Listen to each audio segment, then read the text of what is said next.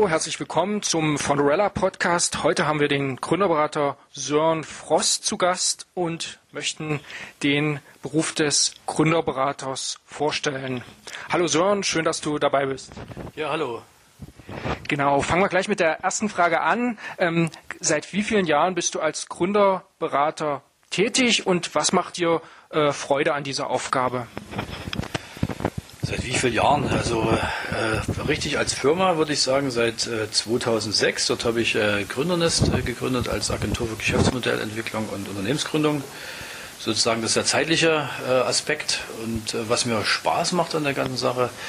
Ähm, da muss man vielleicht ein bisschen eher anfangen, was ich vorher gemacht habe oder mit was ich angefangen habe. Ich habe halt mit einer klassischen Marketingagentur gestartet, habe dort für große Unternehmen gearbeitet und habe äh, dann irgendwann für mich festgestellt, ähm, es ist nicht immer einfach auf Augenhöhe mit großen Unternehmen zu arbeiten und ähm, da als Dienstleister immer nur dazustehen, hat mir nicht gereicht. Deswegen wollte ich dahin gehen, wo Produkte entwickelt werden und das ist, äh, denke ich mal, ganz klassisch in der Gründung und im Startup-Umfeld und das war dann auch die Entscheidung zu sagen, okay, dann will ich dort äh, tätig werden, will dort unterstützen, habe selber sieben Firmen gegründet, habe bei zum letzten Jahr waren es 507 äh, Unternehmensgründungen begleitet.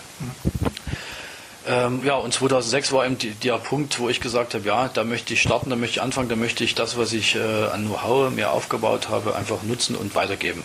War das gleich in ganz Sachsen oder erstmal in Leipzig? Das war damals in Leipzig und ist relativ schnell komplett Deutschland geworden, habe mich aber dann wieder zurückgezogen, weil ähm, ja, ich bin verheiratet, glücklich verheiratet, habe drei Kinder und die sollen auch noch wissen, wer der Papa ist. Und deswegen habe ich mir gesagt, das Potenzial in Sachsen ist so groß, das reicht mir. Okay, alles klar. Ähm, hast du dich auf eine spezielle Branche spezialisiert? Branche gar nicht, weil ich immer davon ausgehe, dass äh, wenn jemand zu mir kommt, ähm, kommt er entweder aus der Branche und hat äh, auf alle Fälle oder sollte mehr Wissen haben als ich.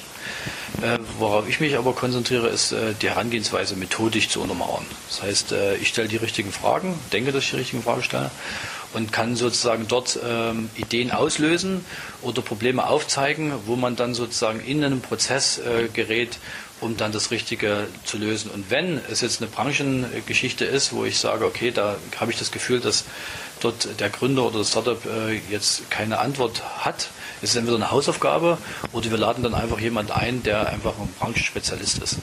Okay, also mich interessieren ja eben vor allem Startups. Ähm, um es mal konkret zu machen, was sind die häufigsten Fehler von Startups? Die häufigsten Fehler, also am Anfang ist man, denke ich mal, immer verliebt in seine Idee, ohne wirklich nachzufragen, ähm, gibt es da auch wirklich ein Problem, auf äh, dem diese Idee aufbaut. Äh, und das ist, denke ich mal, das, das Wesentlichste, dass man sagt, äh, das, was ich dort aufbaue, da muss ein Bedarf der Zielgruppe vorhanden sein und die Zielgruppe muss äh, dafür Geld oder bereit sein, Geld dafür auszugeben. Das ist das Wichtigste. Und das wird sehr oft vernachlässigt, dass man sagt, ja, wir entwickeln da mal was und das ist auch nett und schön, aber eigentlich löst es kein Problem. Und äh, es wird dann einfach in dem Moment auch schwer, äh, die Leute davon zu überzeugen, dafür Geld auszugeben. Und deswegen ist das Problem äh, immer der wichtigste Ansatz, auch bei mir in meiner Arbeit. Äh, das ist zumindest ein, ein Thema oder ein, ein, ja, eine, wie sagt man, ein Problem bei Startups. Und ein anderes Problem ist natürlich immer das Zahlenwerk, zu sagen, okay, äh, ich muss schauen, dass ich immer liquide bleibe. So. Und äh, wenn ich dann sozusagen lostrete, das Ganze und das erste Mal mit, mit Umsätzen agiere, dann muss ich mich halt da ein bisschen auskennen.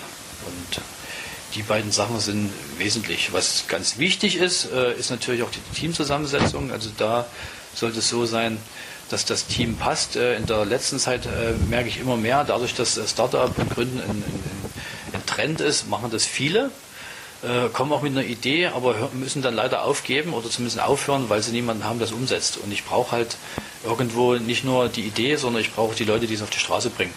Und da reicht dann auch nicht ein Gründungsberater, der sagt äh, vielleicht, äh, wie ich es machen würde, sondern einfach wirklich eine physische Person, wo man sagt, ja, du brauchst jetzt einen, einen, weiteren Gründer, ihr müsst ein Team bilden und ihr müsst äh, sozusagen auch miteinander klarkommen.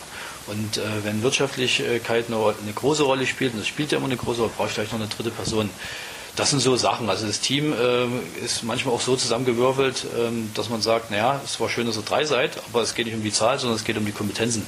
Und da fehlt dann auch manchmal eine Kompetenz. Und ja, muss ich mir dann Gedanken machen, wie ich diese Kompetenz sozusagen wieder einkaufe, was der schlechtere Weg ist, oder eher zu sagen, okay, ich habe die im Team.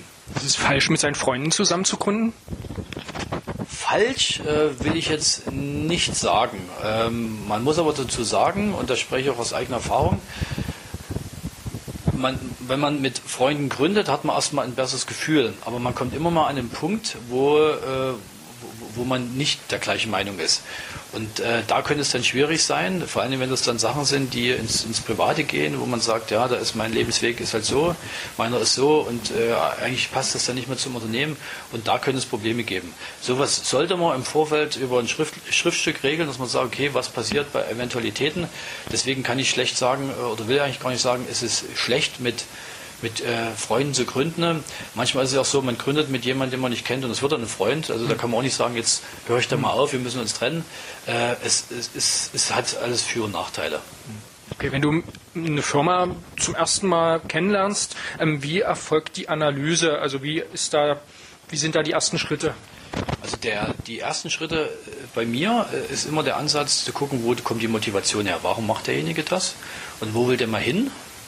Und dann äh, gucke ich mir eigentlich erst die Idee an. Weil du kannst äh, eine super Idee haben, aber wenn das die falsche Herangehensweise ist oder du jetzt, sagen wir mal, nur Geld getrieben bist, äh, dann scheitert meistens auch so ein Projekt. Und dann muss man auch gar nicht äh, weiter darüber nachdenken. Und dann sage ich lieber, pass auf, äh, solltest immer in die Richtung denken oder sollst dir halt noch jemand suchen oder musst dich halt vielleicht noch weiterentwickeln. Also es ist auch vorgekommen, dass jemand, äh, oder zweimal ist schon vorgekommen, es kam halt jemand mit einer Idee und es hat sich herausgestellt, dass eben äh, die Motivation da war, aber das, das Korsett, äh, das Kompetenzkorsett gefehlt hat.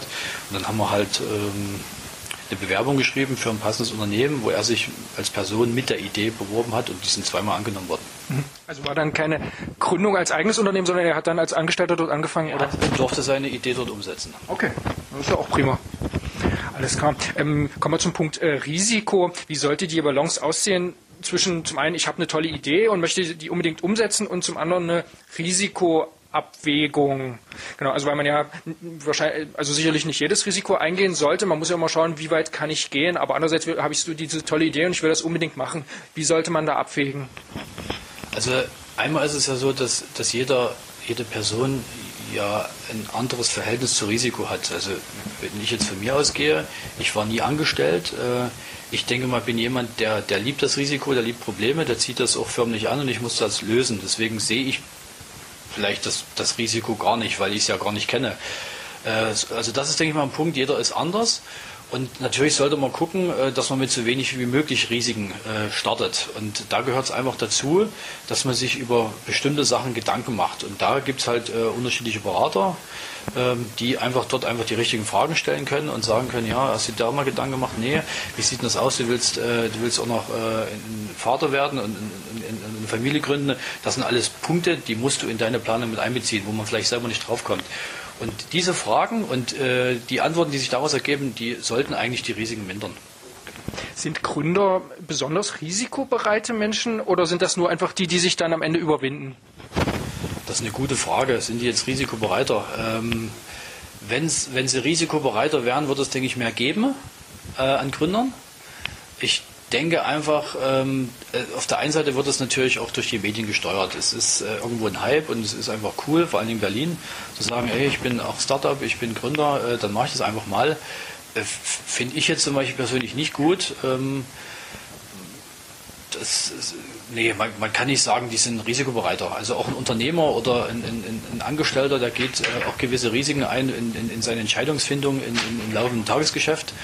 Ähm, wer zu viele Risiken eingeht, man kann auch sagen, der ist, ich will nicht sagen dumm, aber äh, man muss halt einfach, das muss eine Balance haben. Also klar geht man irgendwo ein Risiko ein, aber äh, deswegen ist auch die Motivation wichtig. Das Ergebnis, wo ich mal hin will, das äh, muss halt äh, mir überwiegen. Also immer das, was ich einsetze, muss am Endeffekt am Ende mir mehr bringen.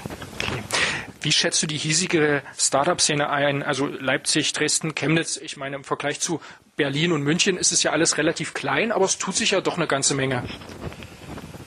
Ja, wie schätzen wir das ein? Also ich äh, war oder bin in, in all, allen drei Städten äh, oder vier Städten, also nee, fünf Städte waren es ja sogar, die du genannt hast, äh, schon mal tätig. Ähm, München kann ich nicht ganz so viel sagen, äh, aber Berlin war ich schon mal gewesen.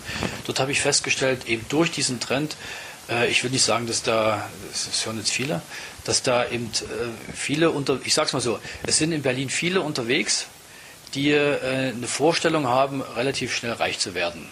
Und äh, dass äh, die Vorbereitung dafür, die ist äh, sehr oft gruselig gewesen, äh, was ich gesehen habe. Ich kann wirklich davon sprechen. Und das hat äh, mich bewogen, auch aus, aus Berlin wieder rauszugehen und zu sagen, Leipzig, Dresden, Chemnitz hat, hat genügend Potenzial.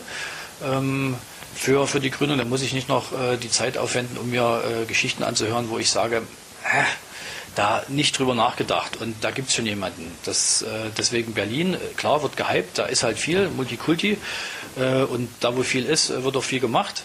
Ähm, Leipzig, Dresden, Chemnitz, da, da, entwickelt sich halt was. Es, Leipzig, Dresden, Chemnitz werden nie Berlin werden, aber das muss es auch gar nicht.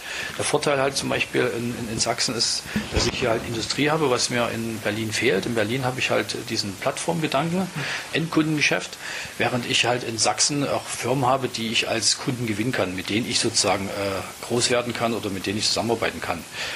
Äh, ganz spannend ist gerade Leipzig, äh, Dresden. Es wird ja Leipzig momentan gehypt. Äh, vom Gefühl her würde ich sagen, dass sogar in Dresden sogar mehr passiert als in Leipzig. Also allerdings in, in Dresden noch nicht das gekommen ist, wo man sagt, da wird zusammengearbeitet. Das, das fehlt mir halt so ein bisschen. Äh, es gibt viele coole Sachen und manchmal muss man halt schauen, dass man sein, ja, sein, seine Ziele vielleicht zurückstellt und sagt, okay, ich muss das vielleicht in einem anderen Kontext, in einem, in einem größeren äh, Kontext sehen weil dann einfach auch mehr passiert. Zu Chemnitz kann ich nicht viel sagen, also da, da will ich immer hin. Da, entweder kann man sagen, ja, da ist die Pipeline von der, von der Universität so gut, dass da äh, kein Bedarf ist, ähm, aber da passiert auch einiges. Ich muss mal kurz nachfragen, woran machst du das fest, dass in äh, Dresden mehr geht ähm, als in Leipzig sogar? Ich habe immer so rein vom Gefühl her, äh, das, also äh, kommt es mir so vor, als ob es umgekehrt ist. Also dass gerade in Leipzig, gerade durch solche Institutionen wie SpinLab, dass da die Szene noch vitaler ist. Ja, Leipzig hat man das SpinLab, da hat man das, das Basislager, da hat man verschiedene Coworking Spaces, die was machen. Ähm, das sind halt einzelne Player, die hört man, die sind halt lauter. Einmal vielleicht auch durch die, durch das Finan die finanzielle Macht, die dahinter steht. Aber in, in, in Dresden ist halt die Vielfalt größer. Und äh, die Vielfalt äh, macht es eigentlich äh, möglich, kreativer zu sein. Also ich bin zum Beispiel auch kein Freund davon, dass man immer versucht, alles auf einen Raum zu bündeln, zu sagen, okay, da müssen halt die ganzen Partner sitzen und da kann man hingehen, weil Kreativität entsteht äh, dadurch, dass verschiedene Zellen sich zusammenfügen, um dann wieder was Neues zu entwickeln. Das heißt für mich, wenn ich irgendwo einen Platz habe, wo alle sitzen würden, dann ist sicherlich so eine, so eine Grundidee richtig cool, aber dieses Team, was immer wieder aus denselben Leuten gespeist wird, wird nicht jedes Mal eine neue Idee entwickeln. Da brauche ich einfach immer ähm, eine andere Perspektive, da brauche ich äh, eine Wirkung von außen. Und deswegen finde ich es äh, gut, dass in Dresden an vielen Stellen was gemacht wird. Jetzt ist es sozusagen der nächste Schritt zu schauen, wie können die vielen Aktionen, vielleicht über eine Dachmarke, wie können die miteinander zusammenarbeiten. Und da muss man halt seine eigenen Interessen zurückstellen und sagen, okay, ich will ja was tun für eine bestimmte Zielgruppe. Also muss ich auch den Weg gehen, mal zur Konkurrenz zu gehen und sagen, komm, lass uns mal überlegen, wie wir das zusammen machen können. Weil ich denke und ich weiß auch, dass wenn alle Leute hier in Dresden, äh, wenn sie nur das machen würden, was sie gut können, dann hätte man äh, immer noch Stühle zu besetzen, die wir momentan nicht besetzen könnten. Also da ist genügend da und äh, ich denke, mit 1 und 1 kann man äh, auch 3 machen, auch wenn es mathematisch falsch ist. Äh, aber es ist wirklich so. Das habe ich schon gesehen, dass das geht und ähm, ja, würde ich mir wünschen für Dresden. Zum Abschluss noch die Frage, weil ja Geld natürlich eine große Rolle spielt für Startups. Ähm, die großen Venture-Kapitalisten, die sind ja nun auch in Berlin und Westdeutschland und kommen zwar jetzt Stück für Stück auch in den Osten. Welche Rolle spielt das äh, für die hiesige Start-up-Szene? Äh, ja, Geld spielt immer eine Rolle, wenn ich äh, groß denke und das wird ja auch jedem gesagt, du sollst äh, klein einsteigen und groß denken. Und irgendwo ist bei jedem Geschäftsmodell, was skaliert, äh, Geld notwendig. Man muss aber einfach bedenken, dass äh, es verschiedene Möglichkeiten äh, gibt, wie ich an Geld komme. Ich kann das über das laufende Geschäft machen, was ich sozusagen aufbaue, das per Bootstrapping machen. Ich kann das über VCs machen, dass äh, sozusagen jemand Anteile bekommt und äh, Geld einbringt. Muss aber auch immer äh, wieder daran erinnern oder sagen, die Motivation dahinter ist natürlich, dass sich Geld vermehrt. Und das in einem gewissen Zeithorizont. Wenn das nicht der Fall ist, und nicht passiert, dann wird ja so ein Unternehmen dann mal schnell gesprengt. Dann wird es aufgegeben, wird es zerstückelt, wird es verkauft oder es wird niedergelegt. Wenn ich aber als Gründer oder als Startup eigentlich was aufbauen möchte und nicht die Option habe, dass ich es in vier, fünf Jahren verkaufen möchte, sondern ich möchte Unternehmer werden, ich möchte ein Unternehmen aufbauen, dann wäre VC der falsche Weg.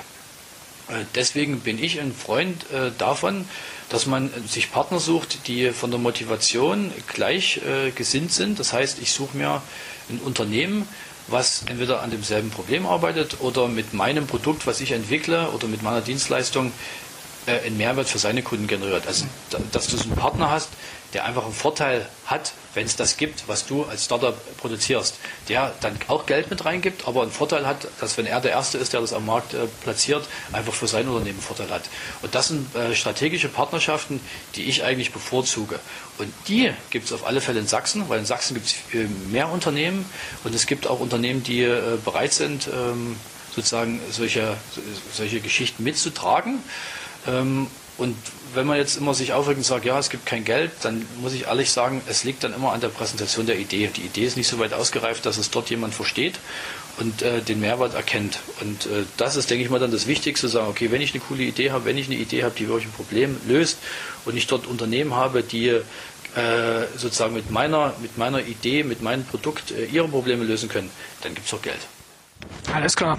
Gut, dann sind wir auch schon am Ende angekommen. Dann vielen Dank für das Gespräch. Ich habe zu danken.